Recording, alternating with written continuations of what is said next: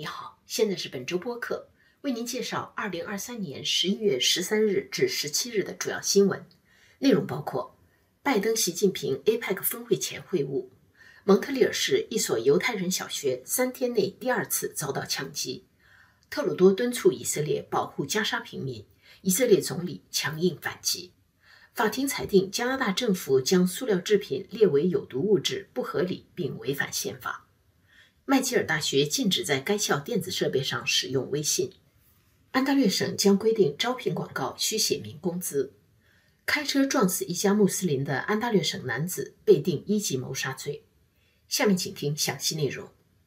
中国国家主席习近平与美国总统拜登星期三于亚太经济合作组织峰会前举行会晤。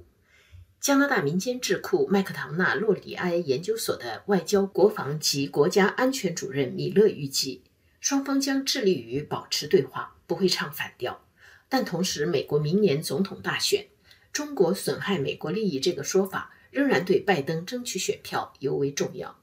他分析说，中美并非要在会谈中排除重大分歧，取得重大成果，他们只求重启对话。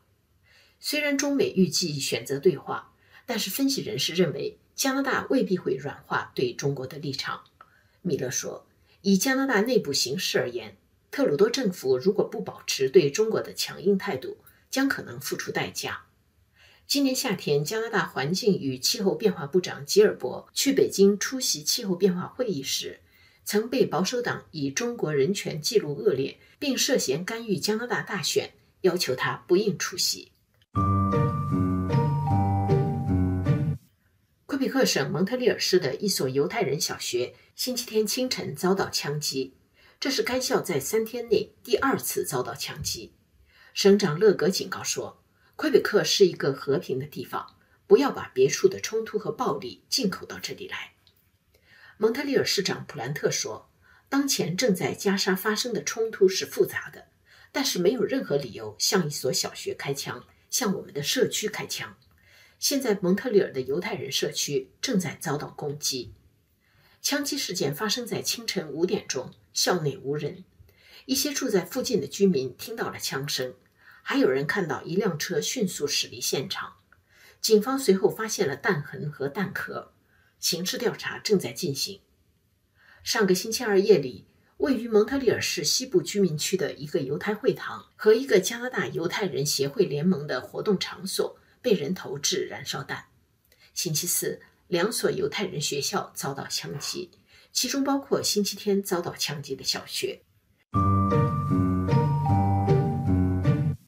加拿大总理特鲁多星期二十一月十四日说：“正在加沙发生的人道悲剧令人心碎，全世界正在目睹妇女儿童被杀。”他呼吁以色列用最大的克制保护平民。以色列总理内塔尼亚胡立刻在社交媒体上做出反驳。内塔尼亚胡说：“蓄意攻击平民的不是以色列，是哈马斯对犹太人使用了大屠杀以来最恐怖的手段，将平民斩首、焚烧和杀害。当以色列竭力保护加沙民众免受伤害时，哈马斯在竭力把他们置于险境。以色列向加沙民众提供了撤离通道和安全区。”而哈马斯用枪口阻止他们离开，是哈马斯而不是以色列犯下了双重战争罪，攻击平民，并且躲藏在平民身后。特鲁多在他的声明的第二部分也表示，哈马斯必须停止用巴勒斯坦人做肉盾，必须立刻和无条件的释放所有人质。星期二晚上，特鲁多在温哥华唐人街的一家餐馆被支持巴勒斯坦的示威者围堵。警方紧急出动一百名警察维持秩序，护送特鲁多离开。温哥华警察局发言人说：“这次示威活动是自发的，警方事先没有得到通知。现场有大约二百五十名示威者，他们手挽手在餐馆前后组成人墙，并呼喊要求加沙停火的口号。一名女警被示威者用拳头击中脸部，眼睛也被对方用手指抠伤。”一名来自高桂林的二十七岁男子因此被逮捕，警方建议 B.C 省检察院对他提出刑事起诉。加拿大联邦法院星期四十一月十六日下达判决，裁定加拿大政府把塑料制品列为有毒物质的决定不合理并违反宪法。主审法官弗拉内托在判决书中说：“塑料制品的类别过于宽泛，不能通通依照联邦法律被列为有毒物质。”认为所有被列出的塑料制品都有害的担忧不合理。这起诉讼由三个塑料生产商和一个业内团体提出，他们认为加拿大政府没有为其规定提供足够的科学证据，并且越权管理属于省级政府管辖范围的事务。把塑料制品列为有毒物质是加拿大政府实行一次性塑料制品禁令的关键一步。去年六月颁布的禁令分阶段禁止一次性塑料用具的进口、生产和销售。被禁产品包括购物袋、吸管、饮料搅拌棒、外卖餐盒、一次性餐具和用于固定瓶装产品的六件提环。十二月二十日之后，这些产品将被禁止销售。加拿大政府此前表示，法院的判决不会影响一次性塑料制品禁令的实施。这起诉讼针对一项关于塑料制品的枢密院令。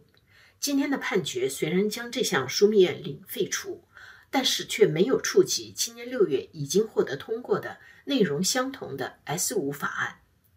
另外，判决书也说明，只有加拿大联邦政府能从有毒物质名单上去掉一件物品。加拿大著名高校麦吉尔大学星期四十一月十六日通知全体师生，从现在起，该校拥有的和由该校管理的电子设备上不得安装和使用微信，已经安装的必须立刻卸载。另外，凡是与麦吉尔大学有关的事物都不得使用微信处理。学校并没有权利管理师生的私人手机，但是发布通知的麦吉尔 IT 服务处强烈建议。如果需要使用个人移动设备访问学校数据，例如麦吉尔电子邮箱，则不要在这些设备上安装 TikTok 和微信应用程序。这份通知还提醒说，麦吉尔大学从今年三月起已经禁止在该校提供的或支付服务费的手机和平板等个人移动设备上安装和使用 TikTok，已经安装的必须立刻卸载。在此之前。联邦政府已经禁止在其电子设备上使用 TikTok 和微博。中国外交部在加拿大政府公布禁令后，表示坚决反对加拿大滥用国家力量打压中国企业。中国政府禁止国内网民使用国外搜索引擎和社交媒体，无论是公家电子设备还是私人手机。安大略省即将修改劳动法。新法将规定，雇主必须在招聘广告中写明工资。这项法规尚未出台，但是已经获得劳动法专家的欢迎。他们认为，这对雇主和找工作的人都有好处。找工作的人通常希望一开始就知道所申请岗位的报酬，以免在不符合自己资历和要求的招聘上浪费时间，也免去面试的时候自己提出工资要求的忐忑和尴尬。但是，一家猎头公司的老板麦克杜格尔说，与他有合作关系的公司通常也认为薪资应该透明化。安大略省去年所有的网上招聘广告中，只有百分之三十七登出工资信息。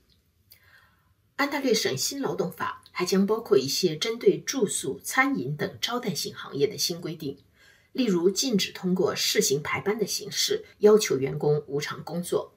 禁止雇主在发生顾客吃霸王餐、加霸王油或者发生其他财产损失的时候克扣员工薪水。星期四，十一月十六日，在安大略省高等法院的温莎市法庭，陪审团裁定二十二岁的维尔特曼四项一级谋杀和一项谋杀未遂罪名成立，这意味着他将被法庭判处无期徒刑。二十五年内不得申请假释。二零二一年六月六日，安大略省伦敦市居民阿夫扎尔一家五口在晚饭后出门散步，突然遭到维尔特曼开车碾压。七十四岁的祖母、四十多岁的父母和十五岁的大女儿被撞死，九岁的小儿子被撞伤。此案引起加拿大全社会的震动和谴责。由于关注度过高，安大略省高等法院决定异地审理此案。陪审团从星期三下午开始闭门评议，只用了不到六小时就得出指控维尔特曼的罪名成立的结论。